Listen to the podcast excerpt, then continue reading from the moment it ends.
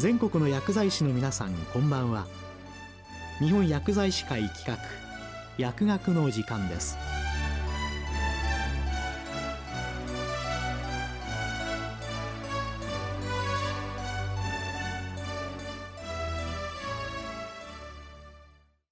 今日は最近の副作用情報から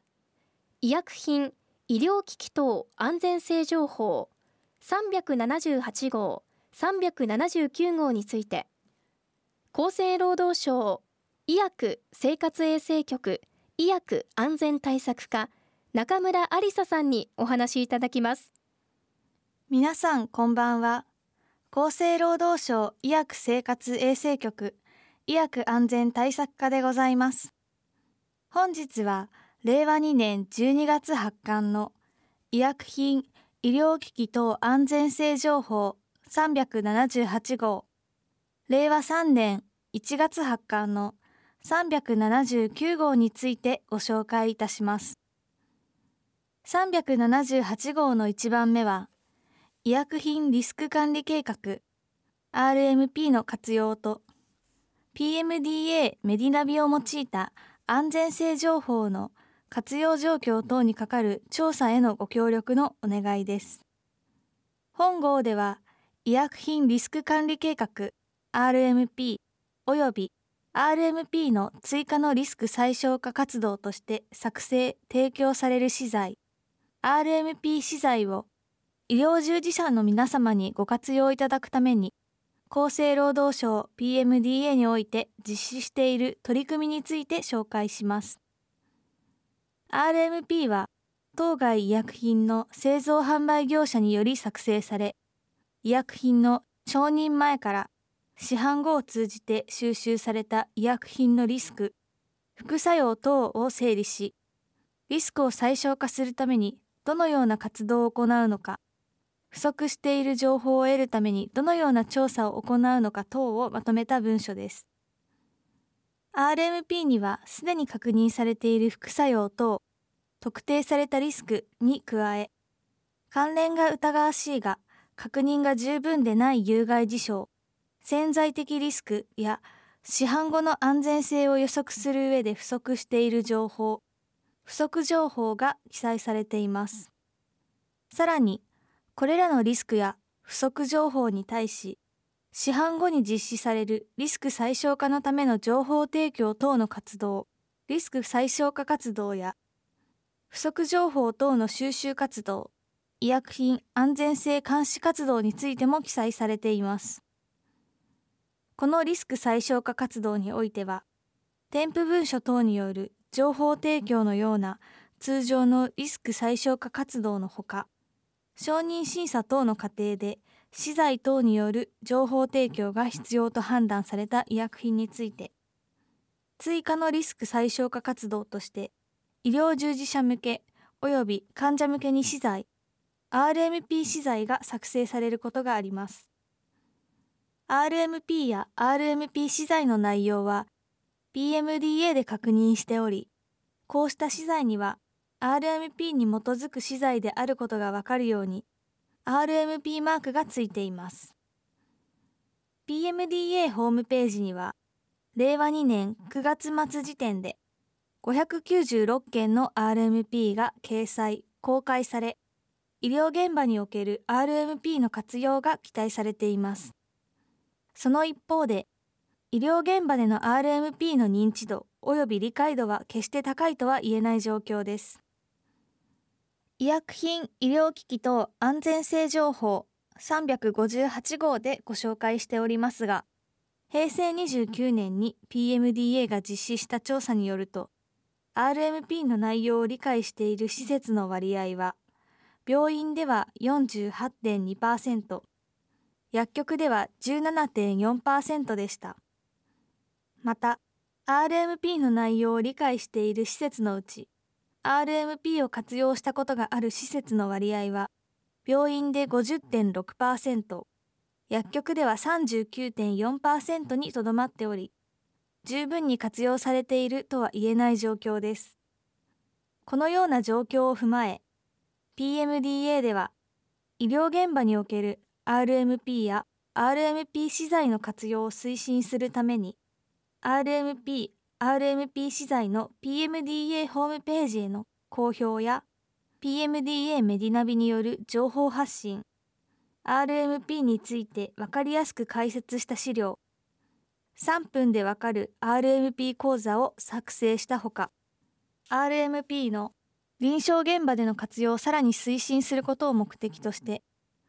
一般社団法人日本医薬品情報学会のご協力のもと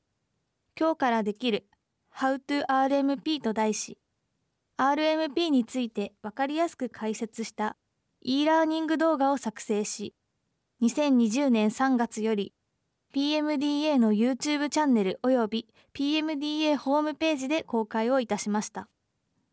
本動画は PMDA の YouTube チャンネル、PMDA チャンネル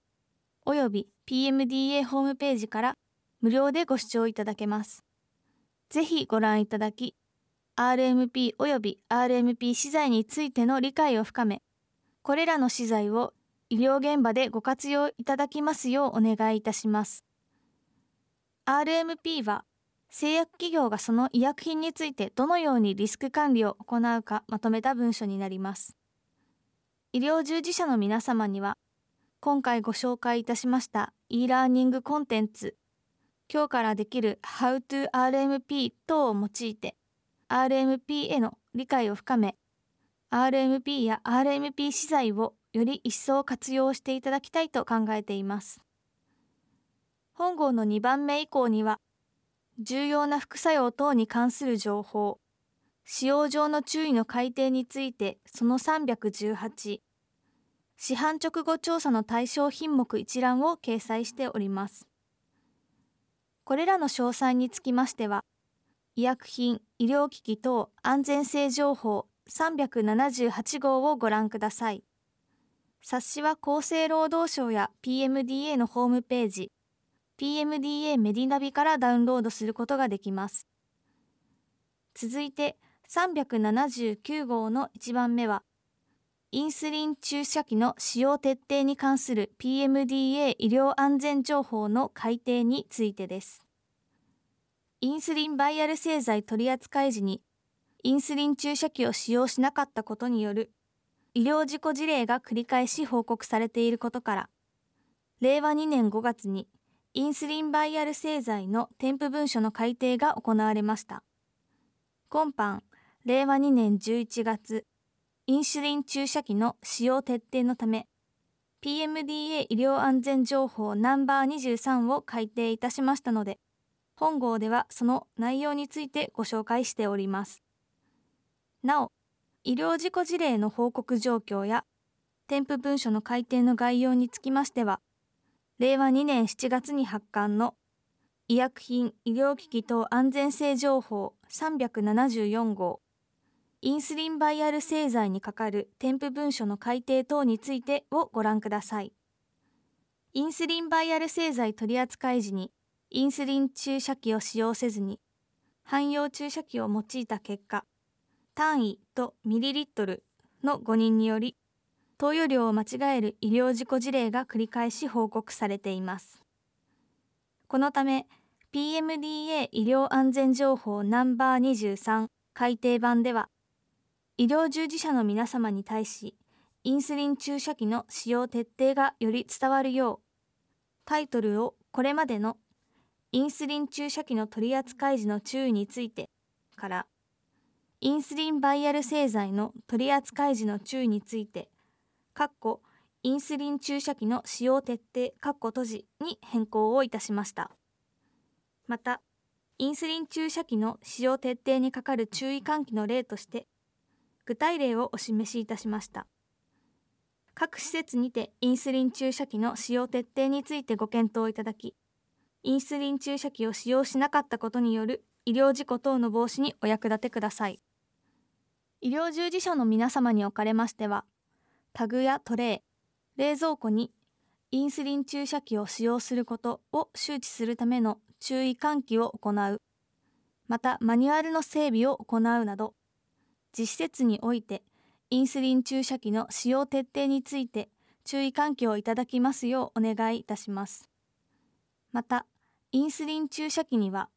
単位が異なる複数の種類があるため取り違えを起こさないよう採用種類を見直す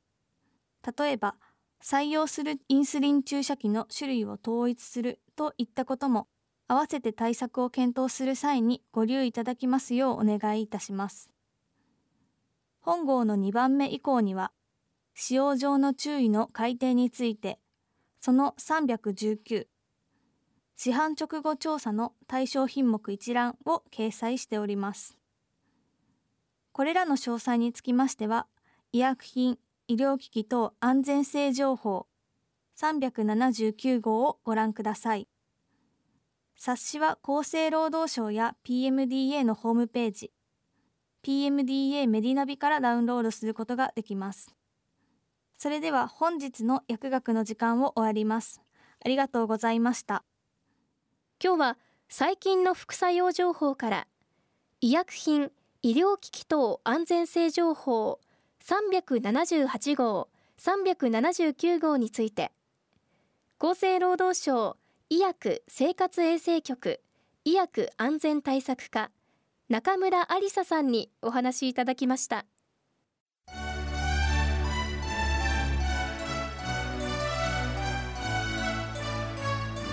日本薬剤師会企画